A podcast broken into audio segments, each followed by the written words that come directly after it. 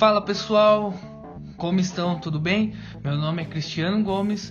Vamos iniciar nosso bate-papo semanal aqui no canal e trazendo a nova lei de trânsito e as principais alterações que tiveram.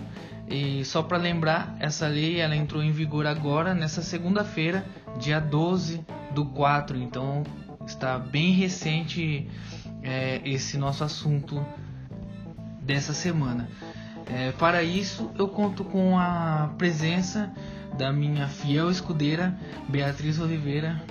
Olá pessoal, tudo bem? E vamos falar um pouquinho de cada sobre as alterações que teve, como era e o que muda a partir de agora.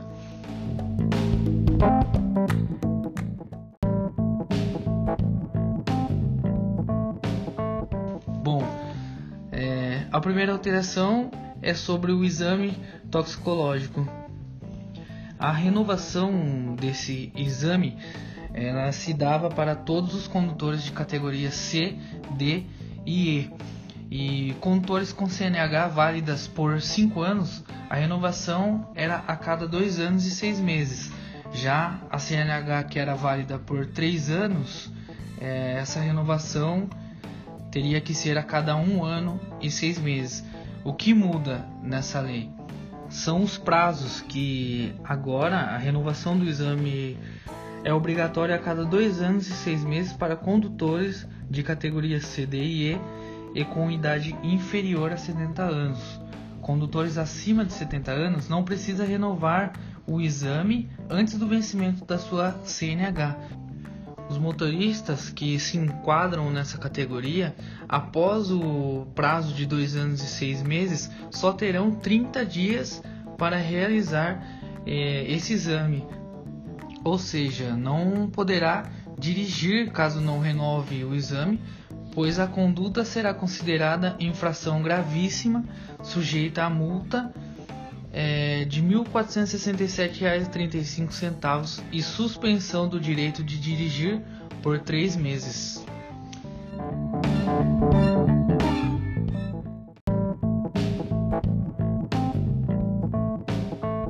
Outra mudança bem bacana que tivemos nessa, nessa alteração da lei é a obrigatoriedade do uso dos equipamentos de retenção. O que são eles? São as cadeirinhas. Então, como era antes disso? As crianças menores de 10 anos devem ocupar o banco traseiro e utilizar equipamento de retenção adequado, como que ficou agora com a alteração. As crianças menores de 10 anos não, que não tenham 1,45m devem ocupar o banco traseiro e utilizar equipamento de retenção adequado.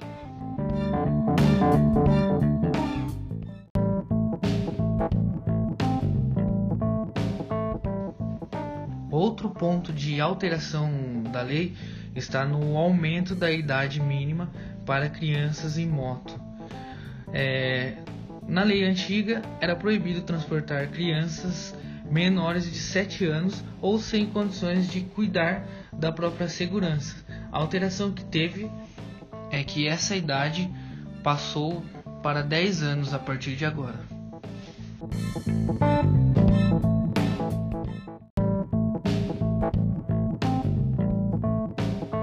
Gente, bastante atenção agora a essa alteração que pode pegar muita gente desprevenido, que é a luz baixa durante o dia em rodovias. Anteriormente, como funcionava? O condutor deve manter acesos os faróis dos veículos, utilizando a luz baixa durante a noite e durante o dia nas rodovias. Agora, como que começou a valer a partir de segunda-feira? O que mudou agora? Não será mais exigida a luz baixa quando o veículo dispuser da luz DRL. O que, é essa luz DRL? Para quem não sabe, a luz DRL é a luz de rodagem diurna.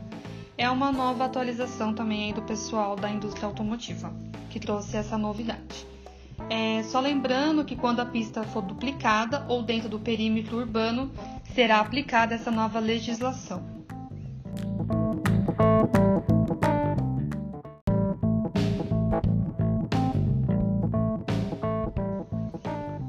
Outra alteração que merece destaque é a redução da gravidade da infração para motocicleta com farol apagado.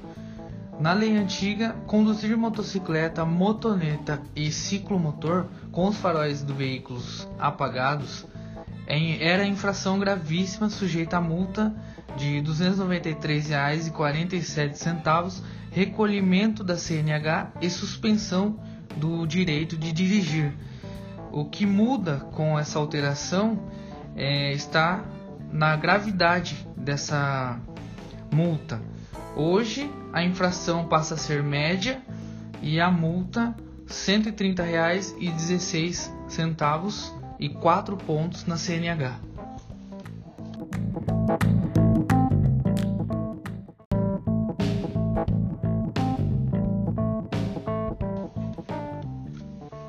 Ponto que a gente também não pode deixar de fora é a infração para motociclista sem viseira ou óculos de proteção.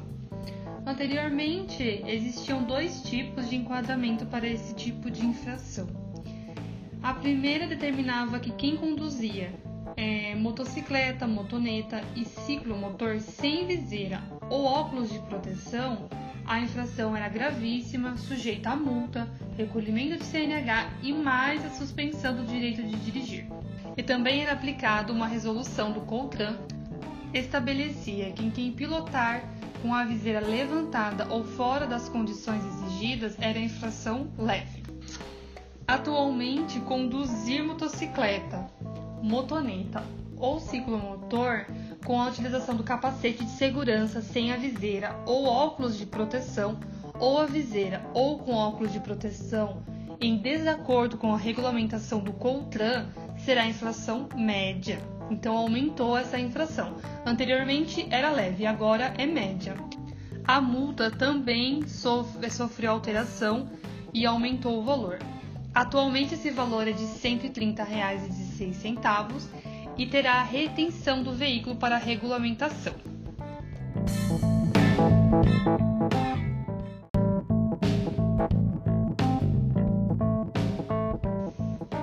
Destacamos outra alteração é, nessa lei e essa alteração, ao meu ver, é muito importante. Eu gostei bastante.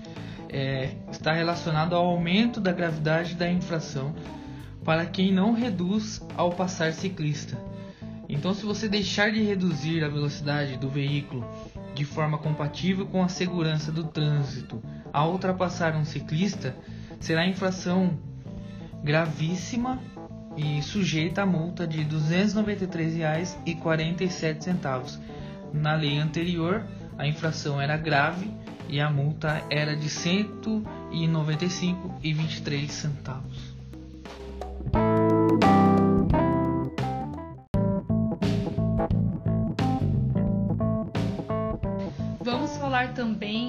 Obrigação do curso preventivo de reciclagem. Anteriormente, os, os condutores da categoria C, D e E, com registro de CNH de exercício de atividade remunerada, que somavam entre 14 e 16 pontos nos últimos 12 meses, eram obrigados a fazer o curso. Agora, né, com a alteração, os condutores de todas as categorias com registro de CNH de atividade remunerada que somam em 30 e 39 pontos nos últimos 12 meses, que vão ser obrigados a, a fazer o curso. Então, aumentou a pontuação e agora é para todas as categorias. Anteriormente era para algumas, né? E agora são para todas.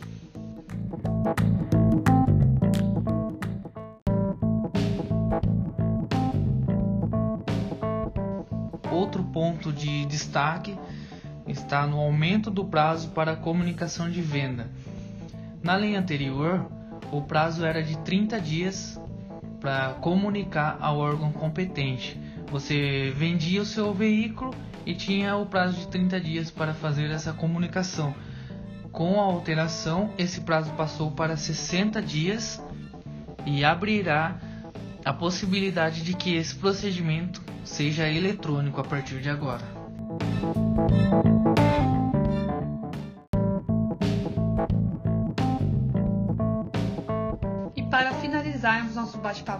Semanal, a nova lei criou é, a multa para quem para sobre a ciclovia ou ciclofaixa. Anteriormente não tínhamos nenhuma lei que regulamentava né, essa situação.